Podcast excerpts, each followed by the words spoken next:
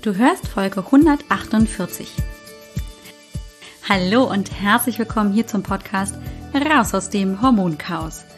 Mein Name ist Alex Broll, ich bin Heilpraktikerin, Medizinstudentin, Coach und vor allem Hormonexpertin.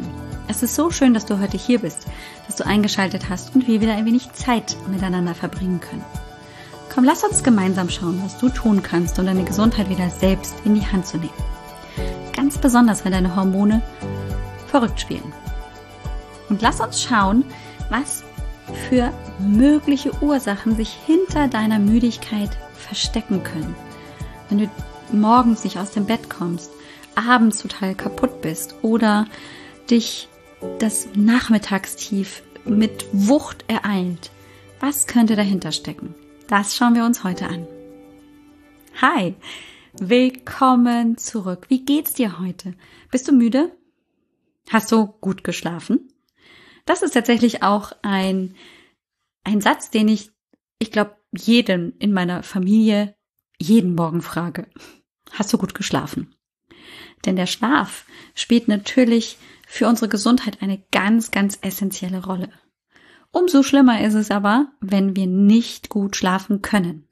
Wenn es Schwierigkeiten gibt beim Einschlafen, beim Durchschlafen. Wenn wir viel zu früh aufwachen und dann eben auch zu kurz mit ähm, dem Schlafen verbracht haben und morgens uns echt so fühlen, als hätte uns ein Laster überfahren. Das ist dann ein Teufelskreis, denn dann kann man sich nicht gut konzentrieren, dann kann möglicherweise die Arbeit nicht so gut erledigt werden, dann fällt alles viel, viel schwer, schwerer und häufig ist in diesen Phasen, wenn zum Beispiel auch der Schlaf schwer fällt, natürlich auch das Grübeln mehr. Dann stellt man sich die Frage, warum bin ich nicht mehr so leistungsfähig? Und ähm, irgendwie sind dann alle Probleme gleich viel, viel größer, als sie vielleicht tatsächlich sind. Aber wir haben echt Schwierigkeiten, uns auf das Positive zu konzentrieren. Und können dann nachts möglicherweise beim Zubettgehen auch nicht gut abschalten. Dann beginnt das Gedankenkreisen wieder, damit fällt das Einschlafen schwer. Oder nachts beim wieder dann Aufwachen um zwei oder drei Uhr nachts springt das Gehirn gleich an und beschäftigt sich wieder mit all den Dingen, die wir nicht bewältigt bekommen haben oder noch tun müssen und wissen, dass es uns schwerfallen wird. Und das ist ein wahnsinnig anstrengender Teufelskreis, aus dem es scheinbar auch dann keinen guten Ausweg gibt. Und natürlich ist dann die Frage, was steckt denn dahinter? Hinter der Müdigkeit. Und zum einen weißt du, dass hier natürlich auch gerade jetzt im Moment viel über das Thema Nebennierenschwäche, Nebennierenerschöpfung gesprochen wird. Und in der letzten Folge, in der Folge 147, habe ich dir erzählt, dass dahinter zum Beispiel auch die vermeintliche Nebennierenschwäche, Nebennierenerschöpfung stecken kann die in der Schulmedizin aber natürlich nicht so ähm, ein Symptomkomplex ist, beziehungsweise gar nicht so bekannt ist. Wohingegen in der Alternativmedizin man letztendlich diesen Begriff, dieses Kunstwort benutzt für verschiedene Symptome, die sehr unterschiedlich und oft auch sehr unspezifisch sein können. Aber die Müdigkeit, ich bin müde, nicht nur weil ich nicht gut schlafen konnte, sondern weil ich einfach bis in meine Knochen hinein erschöpft bin, ähm, die gehört tatsächlich da als, ich sag mal, Leitsymptom schon auch mit dazu. Ähm, und über die Nebennierenschwäche haben wir hier im Podcast schon viel gesprochen. Da findest du mit Sicherheit noch, sollte dich das mehr interessieren, weitere ähm, Folgen, wo du dann noch tiefer einsteigen kannst. Gerade die ersten Folgen hier im Podcast, also Folge eins bis fünf oder acht, ähm, da habe ich auch sehr, sehr ausführlich über die Nebennierenerschöpfung und Schwäche gesprochen. Also gerade wenn dich so die, die Grundlagen dessen interessieren, dann lade ich dich ganz herzlich ein, da auch mal reinzuhören. Und das ist letztendlich schon der Einstieg in diese Aufzählung, welche möglichen Ursachen könnten denn hinter deiner Müdigkeit stecken? Also ganz oben mit dabei gibt es die Nebennierenschwäche, die Nebennierenerschöpfung. Das liegt einfach daran, dass der Körper in dieses Cortisol-Ungleichgewicht rutscht durch verschiedene Stressoren und dann tatsächlich einfach ähm, nicht mehr hinterherkommt mit der Cortisolbildung. Der ist ähm, eigentlich ständig im Bedarf der Körper an Cortisol, aber und der Bedarf steigt praktisch und steigt und steigt, aber deine Nebenniere kriegt halt nur das in dem Maße hin wie bisher, vielleicht ein bisschen mehr, aber so richtig die Menge, die jetzt eigentlich da wäre, fünfmal, sechsmal mehr, um dem Stress zu begegnen, das ist nicht mehr da. Und dann ist es letztendlich so, dass du es dir auch vorstellen kannst, wie, naja, wenn letztendlich halt viermal weniger ähm, Treibstoff zur Verfügung ist, kannst du halt auch keine 200 auf der Autobahn fahren. Da musst du halt gucken, dass du hier möglichst auf einer kleinen ähm, Geschwindigkeit irgendwie auf der Autobahn unterwegs bist, kein hier ähm, Verkehrshindernis wirst, aber ähm, möglichst so spritsparend fährst, dass du möglichst weit kommst. Ja? Aber da kannst du halt keine Rennen mitgewinnen. Und so kann man sich das ungefähr vorstellen. Der nächste Punkt, der auch relativ häufig auch vielen Frauen schon klar ist, aber leider oft genug auch ähm, lange unentdeckt bleibt, ist das Thema Schilddrüse und Schilddrüsenunterfunktion. Frauen mit einer Schilddrüsenunterfunktion, also einer Hypothyreose, haben auch dieses extreme Müdigkeitsgefühl. Die fühlen sich wirklich extrem müde, kaputt, wenig leistungsfähig und ähm, können einfach auch körperlich gar nicht mehr wirklich ähm, eine Leistung groß abfordern von ihrem Körper, weil der Körper so extrem langsam im Stoffwechsel geworden ist. Und manchmal ist das tatsächlich deshalb so schwierig zu diagnostizieren, weil die Schilddrüsenwerte ganz vorne mit dabei der TSH-Spiegel oft auch nur alleine untersucht wird und der eben erstmal unauffällig erscheint, weil er eben im Referenzbereich erscheint. Abhängig vom Labor können nämlich die Referenzbereiche so ein bisschen variieren, aber ich sag mal, so die typische Breite liegt zwischen 0,2 und 4,5. Wie gesagt, das kann von Labor zu Labor ein bisschen unterschiedlich sein. Vielleicht von 0,3 bis 4 oder meinetwegen von 0,4 bis 2,5.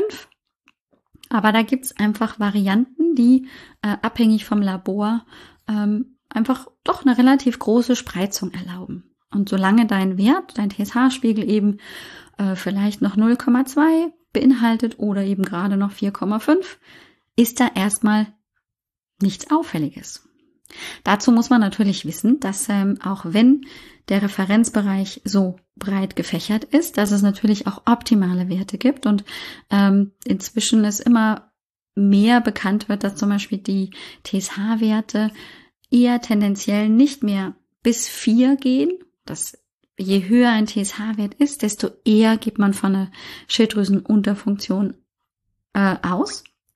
Aber das tatsächlich schon bei Werten für Frauen von, ich sag mal so 2,5, diese schweren, auch ähm, einschränkenden Symptomatiken wie diese Müdigkeit, diese Abgeschlafftheit, Abgeschlagenheit ähm, durchaus mit einer latenten Schilddrüsenunterfunktion zu tun haben können.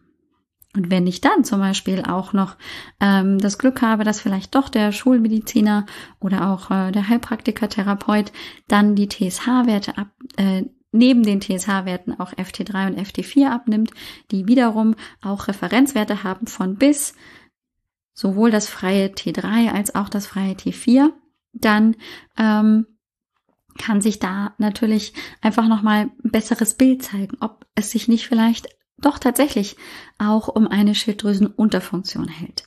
Das heißt, auch hier sollte man auf jeden Fall ähm, neugierig bleiben und die Augen offen halten, ob nicht vielleicht die Schilddrüse hier so ein bisschen auch mit der böse Bube sein könnte. Bis jetzt habe ich dir, glaube ich, nicht viel Neues erzählt, aber ich erwähne es trotzdem immer wieder gerne, weil man oft einfach so überwältigt ist von den eigenen Symptomen und sich dann einfach schwer tut, ähm, so ein bisschen Ordnung in diese Symptomatik und dann in die Diagnostik auch reinzubringen, ne? dass man gar nicht genau weiß, wo könnte ich denn ansetzen. Als nächstes könnte natürlich auch ein Progesteronmangel dahinter stecken. Denn ähm, wenn zum Beispiel Progesteron fehlt, dann ist ähm, häufig die zweite Zyklushälfte der Frau also die 14 Tage bis zur nächsten Periodenblutung, oft sehr schwer.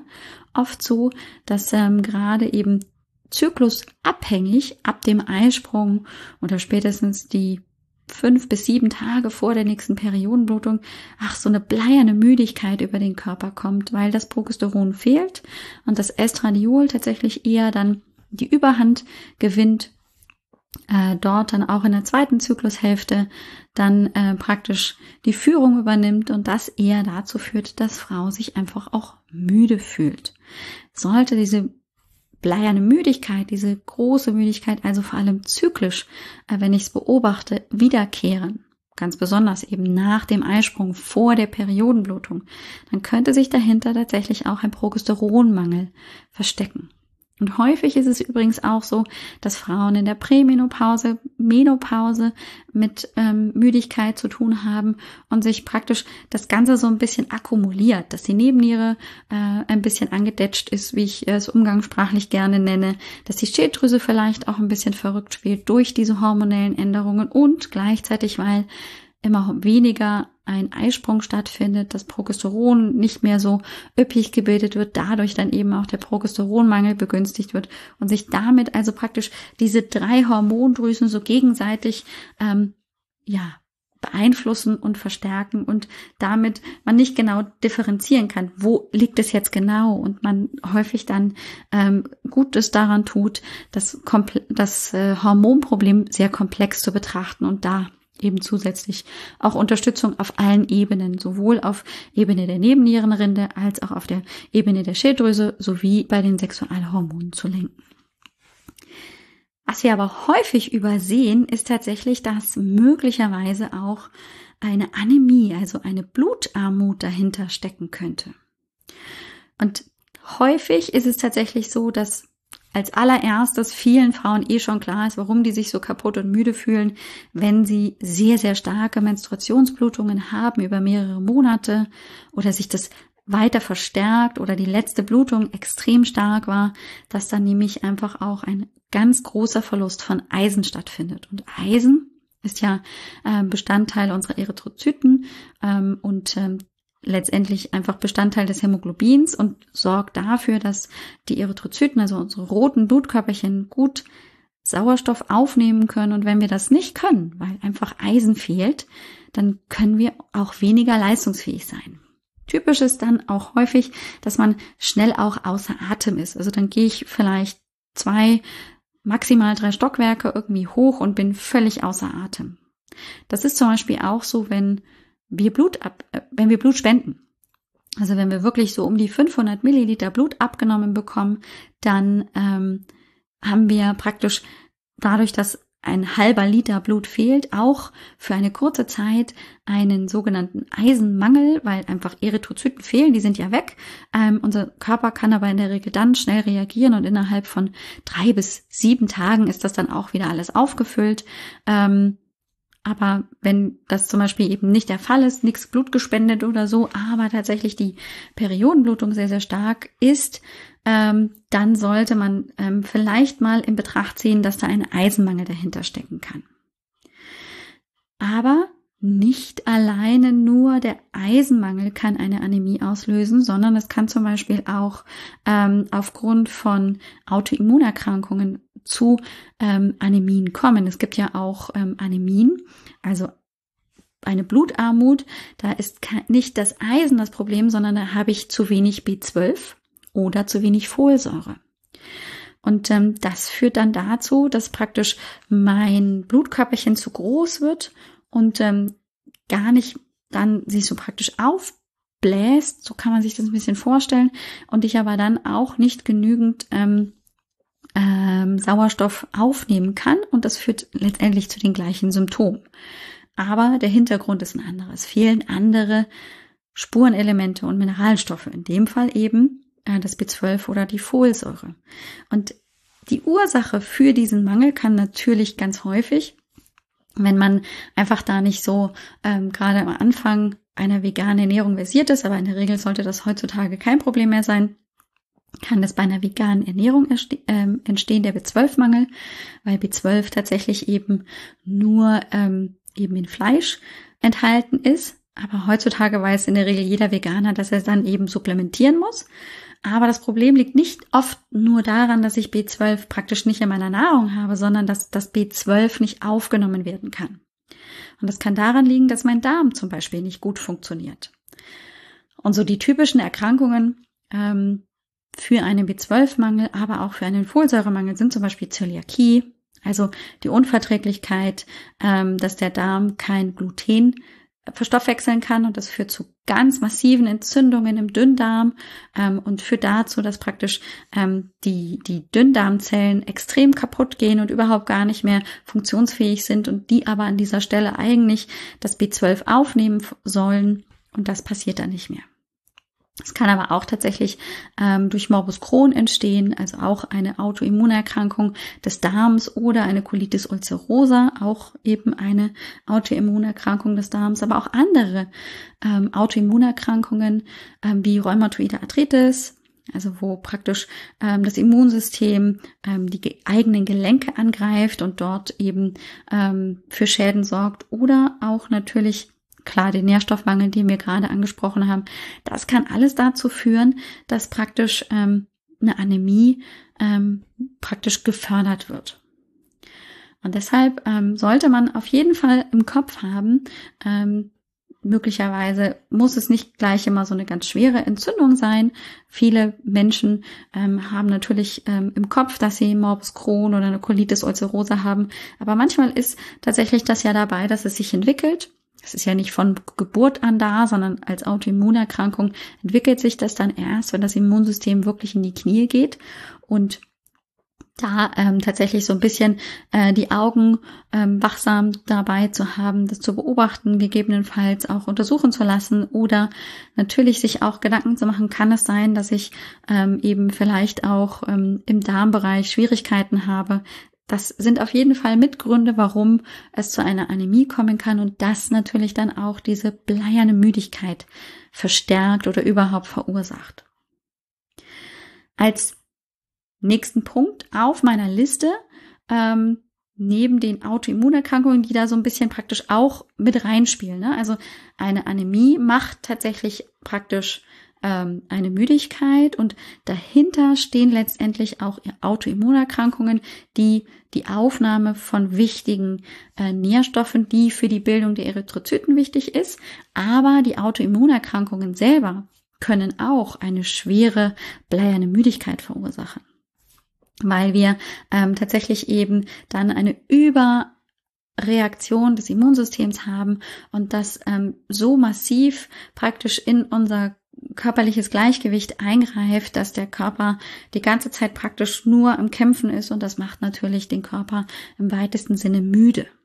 Ähm, also ähm, auch ähm, Autoimmunerkrankungen wie Hashimoto-Thyreoiditis, äh, Multiple Sklerose, ähm, Fibromyalgie, oder zum Beispiel auch die Erkrankung Chronic Fatigue Syndrom. Auch da ähm, weiß man inzwischen, dass dahinter auch ähm, Autoimmunprozesse stecken oder man vermutet auf jeden Fall in einer der Hypothesen, dass das der Grund ist. Auch das kann letztendlich eben für deine Müdigkeit verantwortlich sein. Und da ist es oft sehr, sehr schwer, in der Diagnostik überhaupt auf die Grunderkrankung zurückzuschließen. Also da empfehle ich immer auch wirklich ähm, nicht aufzugeben und möglichst einfach sich auch an einen Immunologen oder an jemanden ranzuwenden, der sich einfach auch mit Autoimmunerkrankungen auskennt. Und wenn du so den Verdacht in diese Richtung hast, da wirklich auch mal eine ausführliche Diagnostik laufen zu lassen. Und dahinter letztendlich stehen auch ähm, so Erkrankungen, die wir oft nicht wieder loswerden, im Sinne von viralen Infekten. Also ähm, jeder hat möglicherweise schon mal äh, mit Windpocken zu tun gehabt, hat also diese Herpesviren ähm, aufgenommen, oft eben über ähm, die Luft und dann diesen fürchterlichen Ausschlag mit diesen Bläschen bekommen ähm, und dann gekratzt und vielleicht Narben zurückbehalten. Das Problem ist tatsächlich, dass solche Viren, wie zum Beispiel das ähm, Herpesvirus, äh, für die Windpocken oder zum Beispiel auch Zytomegalivirus oder Epstein-Barr-Virus, dass diese Viren in unserem Körper bleiben. Also anders als zum Beispiel so ein Grippevirus oder eben auch ähm, so ein Adenovirus. Das sind eben Viren, die auch Schnupfen machen, aber eben zum Beispiel auch ähm, äh, Durchfallerkrankungen, die wachsen in uns und wenn der Körper aber das schafft, die ähm, endlich loszuwerden, weil das Immunsystem dagegen arbeitet, dann scheiden wir die auch wieder aus und unser Körper hat ähm, überhaupt gar kein Problem mehr damit. Da bleibt nichts zurück. Aber bei diesen Viren, Zytomegalivirus, Epstein-Barr-Virus etc., da ähm, bleibt auf jeden Fall etwas zurück in kleinen Mengen und ähm, zum Beispiel das Epstein-Barr-Virus ähm, hält sich in, in B-Lymphozyten, also in Zellen unseres Immunsystems. Ähm, das Herpes-Virus sitzt gerne in ähm, so kleinen Nerven auf ähm, Wölbungen, sogenannten Ganglien. Und wenn das Immunsystem letztendlich dann ähm, irgendwie mit was anderem zu tun ist oder so ein bisschen in die Knie geht, dann denkt sich das Virus, yes, hier kann ich wieder Party machen und reaktiviert sich wieder, so dass dann zum Beispiel eine Gürtelrose entstehen kann beim ähm, Virus ähm, der Windpocken ähm, oder eben auch tatsächlich äh, auch beim Epstein-Barr, wenn das Immunsystem runtergeht, kann sich das reaktivieren. Und das kann tatsächlich dann eben auch zu diesen ähm, großen bleiernen Müdigkeiten, zu dieser Erschöpfung führen. Da gibt es tatsächlich auch ähm, in der Schulmedizin wenig Möglichkeiten, das in den Griff zu bekommen. Man hat halt ähm, zwar Virostatika, die man einsetzt, um wirklich akut Viren zurückzudrängen, aber man kriegt die tatsächlich nicht raus. Der Weg in den äh, alternativen Heilmethoden ähm, in der Naturheilkunde ist dann eben im Prinzip der, das Immunsystem zu stärken, die Lymphe zu stärken, die Leber zu stärken, um darüber tatsächlich den Ausbruch von ähm, solchen wieder aufgeflammten viralen Infektionen auch zu minimieren oder einfach auch zu vermeiden. Auch da empfehle ich dir dann dementsprechend vielleicht Unterstützung bei einem Therapeuten zu suchen, ähm, eines sei dir nur gesagt, also man kann die nicht komplett loswerden, sondern die bleiben halt drin. Und ähm, bestmöglich wäre es tatsächlich halt, die Leber zu stärken, die Niere zu stärken. Ähm, und wenn ein Therapeut vom Ausleiten spricht, dann meint er damit tatsächlich halt Lymphe ähm, stärken und ähm, dort den Lymphfluss anzuregen. Ähm, es geht nicht darum, dass du für immer und ewig das, das Zeug dann los wirst. Das ist tatsächlich ähm, so nicht möglich. Aber wenn ich ähm, einfach ein gut funktionierendes Immunsystem habe, meine Lymphe gut funktioniert, dann ist das praktisch vergleichbar mit, jetzt bin ich das los, weil das Immunsystem sich davon nicht mehr ins Boxhorn jagen lässt. Und zum Schluss können auch tatsächlich Medikamente im weitesten Sinne auch für Müdigkeit mitverantwortlich sein. Also es gibt tatsächlich ähm, zum Beispiel äh, Medikamente wie Antidepressiva, die einfach müde machen. Die ähm, schon, wenn man die Packungsbeilage liest, einfach ähm, aufgeschrieben haben, mitgeben als Nebenwirkungen, dass ich eher müde und ähm, gedrückt bin, dass ich ähm, vielleicht da einfach auch nicht mehr ganz ähm, in meine Kraft komme, weil einfach die Wirkstoffe in diesen Medikamenten ähm, so auf mein Nervensystem einwirken, dass ich da einfach ein bisschen anders unterwegs bin und damit eben auch ähm, müder bin. Ähm, die Pille letztendlich sorgt vielleicht nicht unbedingt gleich für eine enorme Müdigkeit, kann aber durch ähm, die Probleme, durch die Wechselwirkungen, durch vielleicht auch den enormen Nährstoffverbrauch dazu führen, dass halt Nährstoffe fehlen und ich dann letztendlich einfach auch ähm, einen Stoffwechsel habe, der nicht mehr so optimal arbeitet und damit dementsprechend einfach auch in so eine Müdigkeit hineinrutsche, so langsam aber sicher. Und letztendlich äh, waren das sieben mögliche Ursachen für so eine bleierne Müdigkeit und das ist letztendlich auch wieder nur eine Aufzählung, die ist mit Sicherheit nicht komplett, denn es gibt mit Sicherheit noch andere Punkte, die dir einfallen würden, warum Müdigkeit ähm, möglicherweise ein Problem ist. Aber die wichtigsten, hoffe ich, habe ich heute für dich zusammengefasst und ähm, dir vielleicht nochmal einen Punkt gegeben, wo du nochmal genauer gucken kannst, was vielleicht für dich auch zutrifft. Gerade die Anämie, finde ich, kommt oft viel zu kurz, dass man das nicht so auf dem Plan hat. Und das ist tatsächlich häufiger, als man denkt, ähm, ein Problem. Ähm, Das bedeutet nicht zwingend, dass man gleich hier äh, eine äh, Bluttransfusion braucht oder so. Nein, keine Sorge. Manchmal ist es letztendlich schon mit einem Supplement mit Eisen getan. Manchmal ist es dann schon damit getan, dass ich eben Folsäure oder B12 zuführe. Aber manchmal braucht es tatsächlich eben dann auch im weiteren Schritt eben eine Unterstützung des Immunsystems oder einfach auch äh, eine Stützung des Verdauungstraktes, ähm, um praktisch die Grunderkrankung und den Grund überhaupt für die Anämie in den Griff zu bekommen und damit dann natürlich auch die Müdigkeit in den Griff zu bekommen. Puh, ich hoffe, dein Kopf raucht nicht so wie meiner.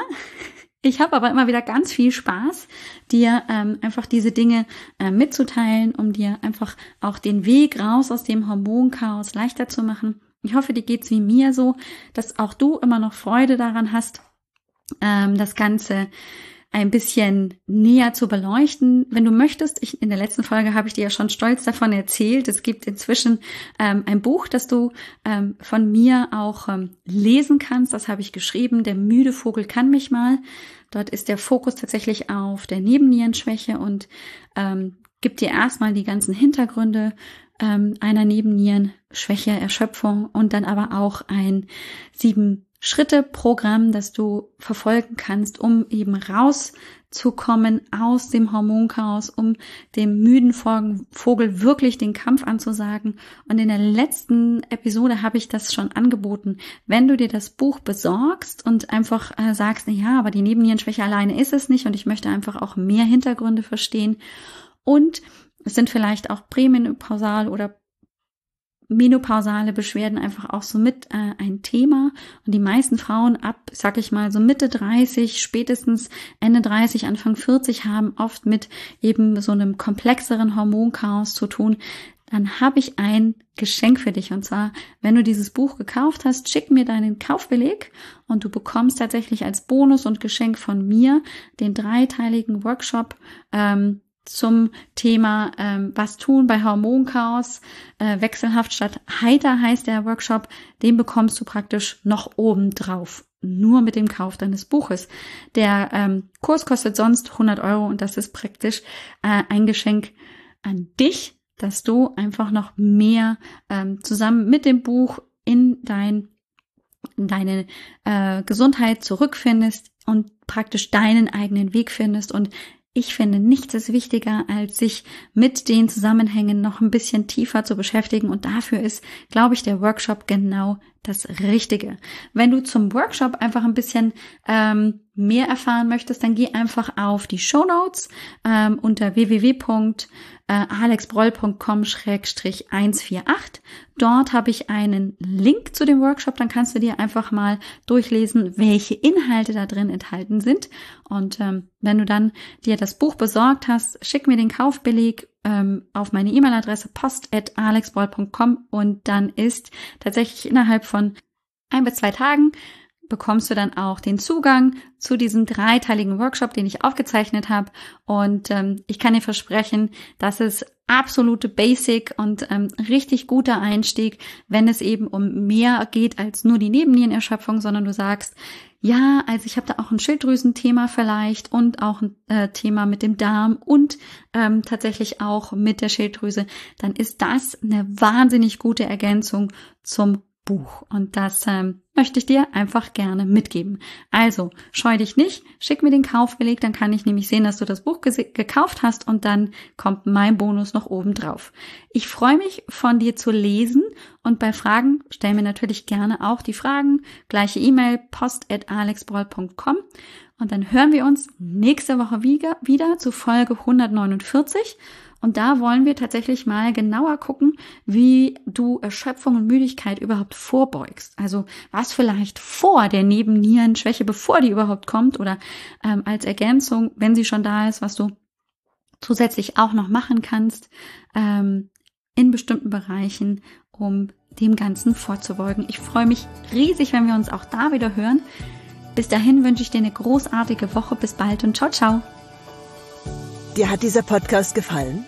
Dann wäre es großartig, wenn du diesen Podcast mit deiner 5-Sterne-Bewertung auf iTunes unterstützt. Und wenn du noch mehr über dein Hormonchaos erfahren willst, geh einfach auf www.alexbroll.com. Bis zum nächsten Mal.